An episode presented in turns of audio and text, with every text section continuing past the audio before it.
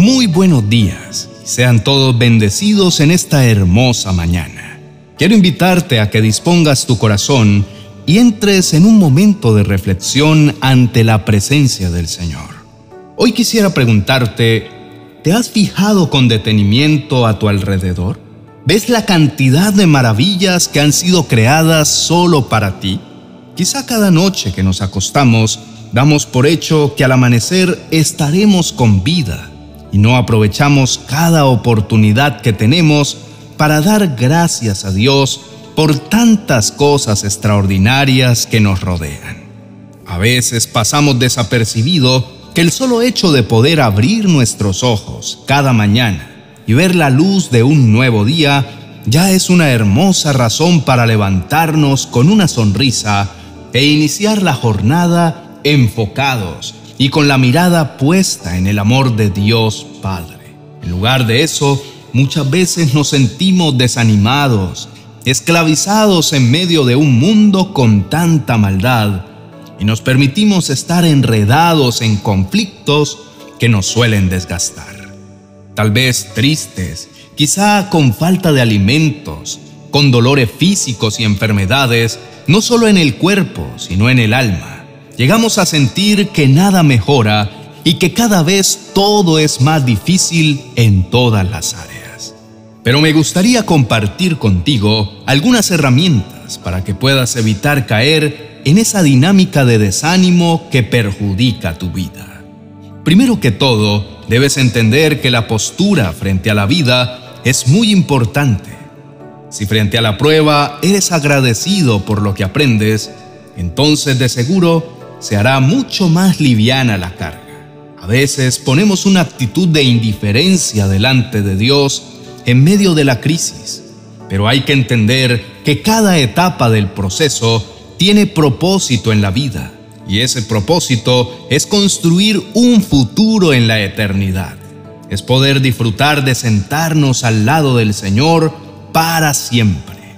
Dar gracias a Dios cuando todo está bien es fácil pero hacerlo en medio de la tormenta es ejercer nuestra fe, es activarla y ponerla en acción más allá de las palabras, es declarar, es confesar con nuestra boca, no importa cómo nos sintamos, reconociendo en lo más profundo de nuestra alma que a los que amamos a Dios, todas las cosas nos ayudan a bien. Esa postura de venir en adoración y en gratitud por las bendiciones del Señor es lo que llena de alegría el corazón del Padre. Amado hermano, hoy te invito a adorar en medio del dolor, a alabar en medio de la escasez, a exaltar el nombre del Señor en medio del miedo, a cantar en medio de la enfermedad y a buscar el refugio de Dios en medio de la tribulación.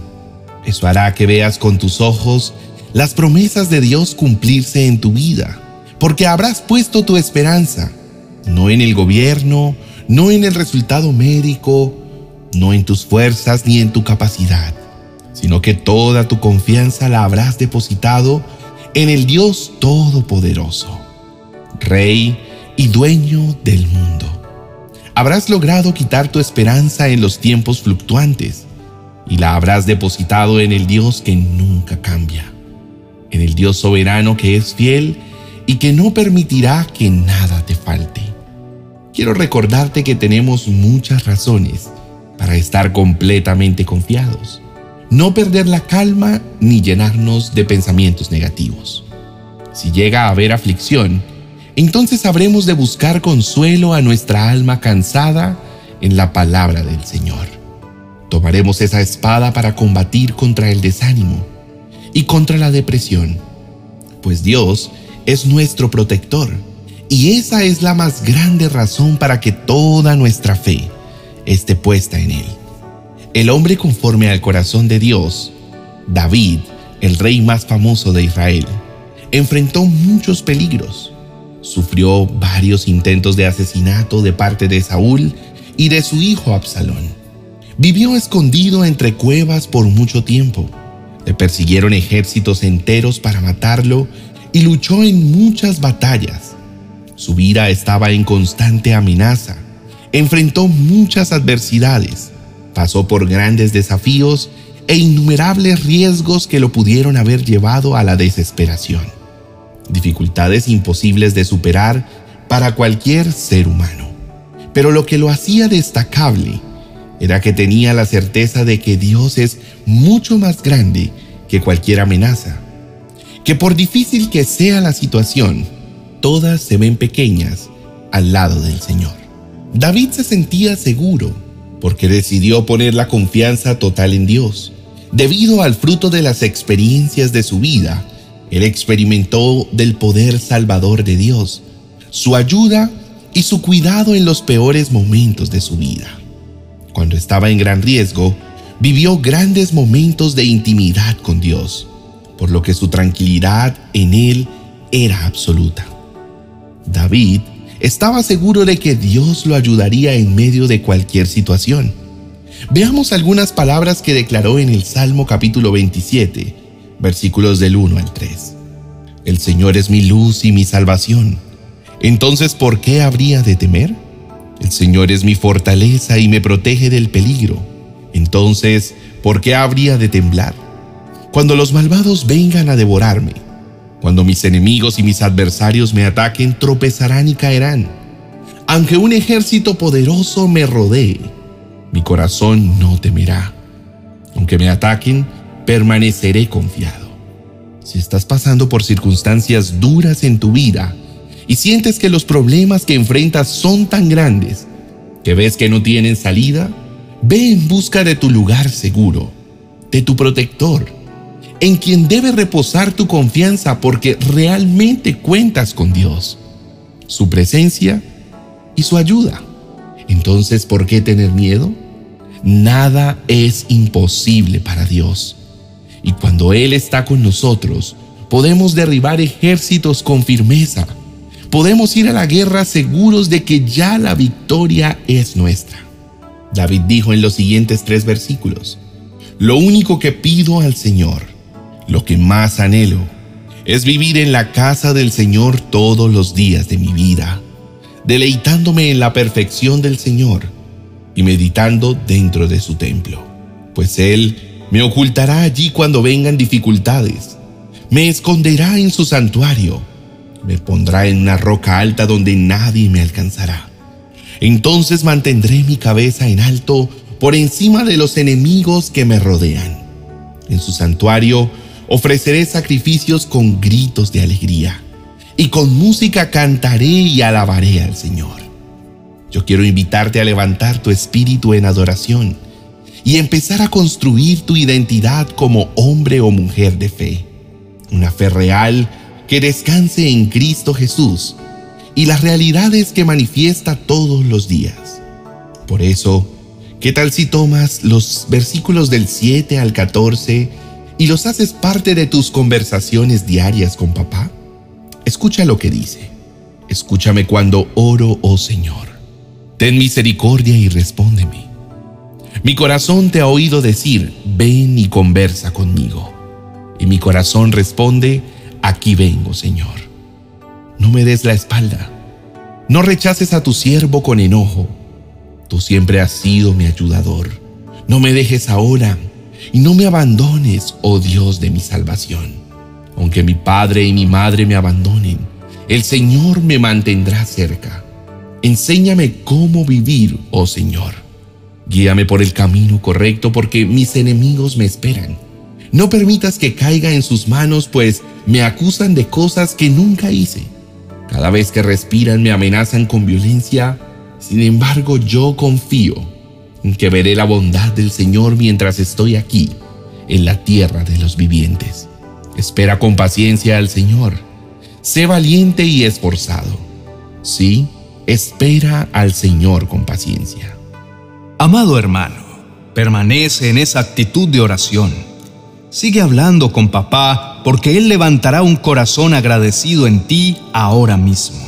Un corazón lleno de gozo con el deseo ferviente de decirle lo hermoso que ha sido experimentar sus bendiciones hasta el momento y lo feliz que te sientes por las bendiciones que vendrán.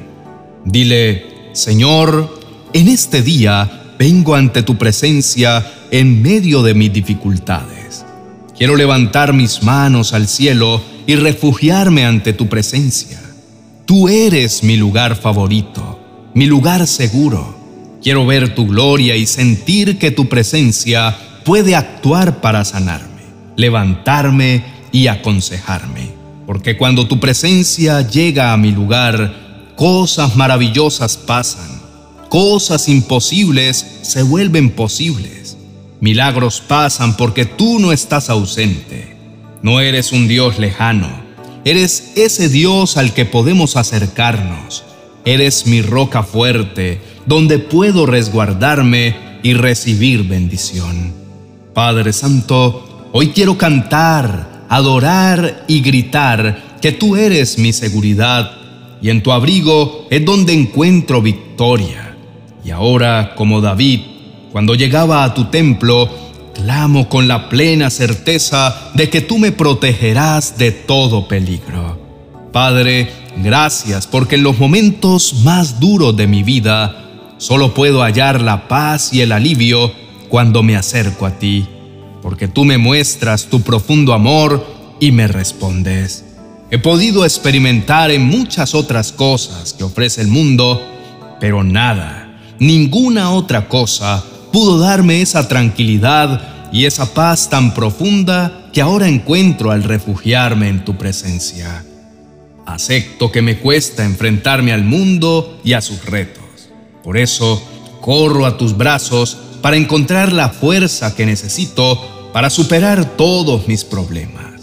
Señor, en medio de mis tiempos de lucha, te pido que me reveles el secreto para recuperar mi confianza en ti Sé que por medio de la oración lograré acercarme a ti para calmarme cuando me sienta inseguro y cansado. Solo hablando contigo podré reconocer que no puedo hacer nada por mis propios medios, que necesito de tu ayuda, necesito sentirte a mi lado y ver tu rostro, porque solo tú puedes devolverme la vida y venir a salvarme.